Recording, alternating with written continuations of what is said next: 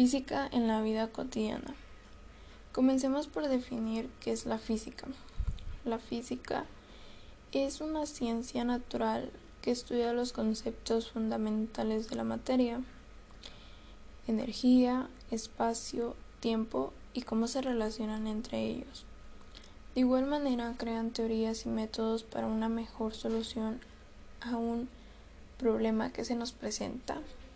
Algunos de los ejemplos de los que estudian la física son los movimientos de una pelota, en cómo es que la lanzamos y cómo llega al impacto.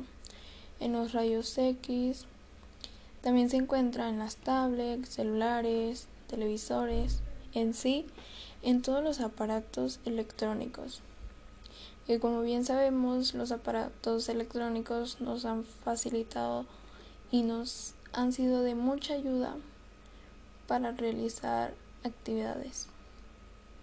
La física es muy importante, ya que sin ella no tendríamos herramientas para curar una enfermedad, incluso los aviones no volarían.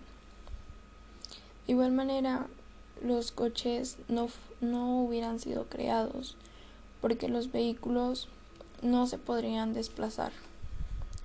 Algunas de las aplicaciones de la física son en el electromagnetismo, en la física atómica, en la mecánica cuántica, en los láseres, en la aerodinámica, entre muchos más.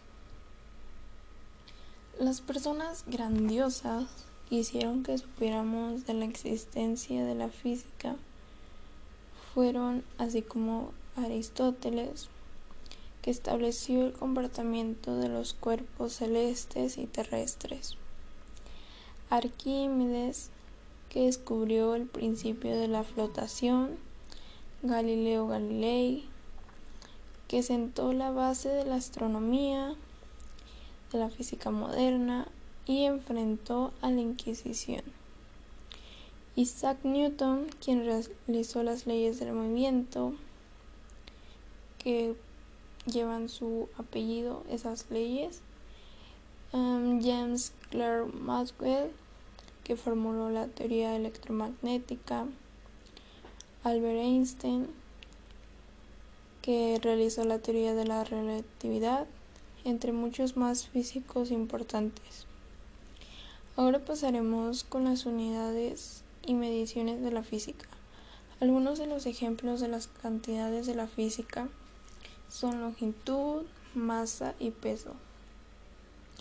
Existen dos tipos de medidas, la directa y la indirecta.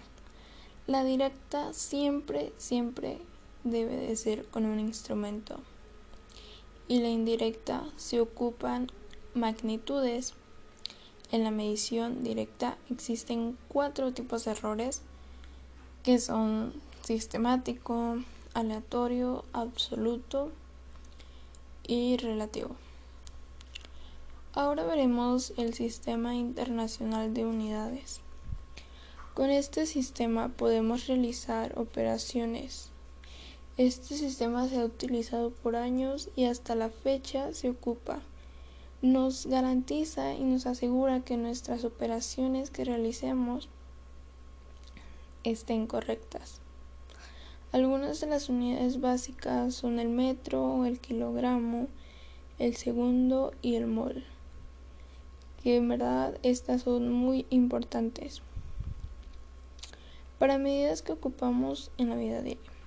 Algo que va de la mano con esto es la notación científica. Este método hace que un número muy grande lo podamos reducir a un número pequeño y favorable para todos. Este método es muy ocupado por los matemáticos, físicos y químicos, que depende de dónde esté el punto. De igual manera, si es positivo o negativo, empezaremos a recorrer el punto decimal. La notación científica sigue un formato específico en el cual un número es expresado como el producto de un número mayor o igual que 1 y menor que 10. y una potencia de 10. Se pueden pasar estos números de un número entero a un número decimal por medio de la potencia de 10 y al menos 10. Los factores de conversión. Un factor de conversión es una operación matemática para hacer cambios de unidades de la misma magnitud o incluso para calcular la equivalencia entre los múltiplos y submúltiplos de una determinada unidad de medida. Podemos realizar cuatro cambios de medidas. Se pueden realizar los cambios monetarios, las medidas de distancia, las medidas de tiempo, los cambios de las velocidades, en los cambios monetarios pueden ser los dólares, las libras, los pesos, los euros. En las distancias, los metros, las millas, las yardas y los kilómetros. En tiempo son horas, minutos, segundos, siglos, incluso años. En las velocidades podemos cambiar de kilómetro a hora, de metros a segundo. Esto incluye que la manera de dimensionar incluye que la medición de todas aquellas propiedades que se determinen mediante la unidad de longitud, como por ejemplo una distancia, posición de diámetro, redondez, planitud, rigurosidad, etc. Una magnitud escalar es aquella que queda completamente determinada con un número y sus correspondientes unidades y una magnitud vectorial es aquella que además de un valor numérico y sus unidades debemos especificar su dirección y sentido. Y eso es muy importante, ya que un vector siempre se representa con flechas y debemos de tener en mente con qué dirección tiene y en qué cuadrante se podrá si tenemos los componentes de los vectores. Una vez que, tenemos, que tengamos los componentes de los vectores, es más fácil conseguir las magnitudes de los valores que nos dan. Una cosa muy importante es que cuando nosotros pongamos la flecha que distingue al vector, siempre lo pongamos en forma de una flecha, que no nada más sea una raya, porque no nos está especificando nada, ni siquiera la dirección. Para realizar la suma de vectores existen varios métodos como la analítica, el paralelogramo, eh, lo del punto cruz. También puede ser la resta de vectores, la multiplicación y dije punto cruz y es producto cruz. Eh, el producto cruz se basa, bueno, es cuando multiplicamos dos vectores y nuestro resultado es un escalar. Este método es como un método más rápido de, realizar operaciones y es el más corto, ya que solamente es que nos dan dos coordenadas y vamos multiplicando un medio entre esas coordenadas.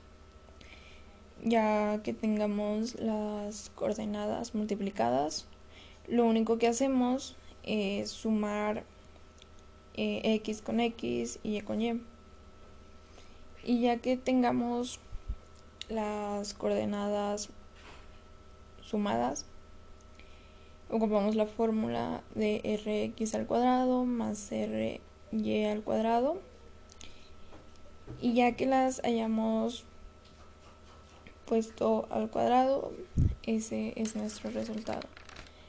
Lo de la fórmula de la suma analítica de los vectores, lo primero que tenemos que ver es cuántos vectores nos dan para empezar a realizar el procedimiento que se nos facilite. Entonces, lo primero que haremos es ver los metros. ¿Cuánto mide cada vector? Lo de empezaremos a poner a x que vale tal. Tenemos que tener en cuenta que para x siempre va a ser coseno y para y siempre va a ser seno. Entonces empezaremos a despejar todos nuestros resultados, agarrar el equivalente del vector con el ángulo que nos están dando. De allí sumar todas las x y sumar todas las y y empezar a despejar y sacar nuestros componentes.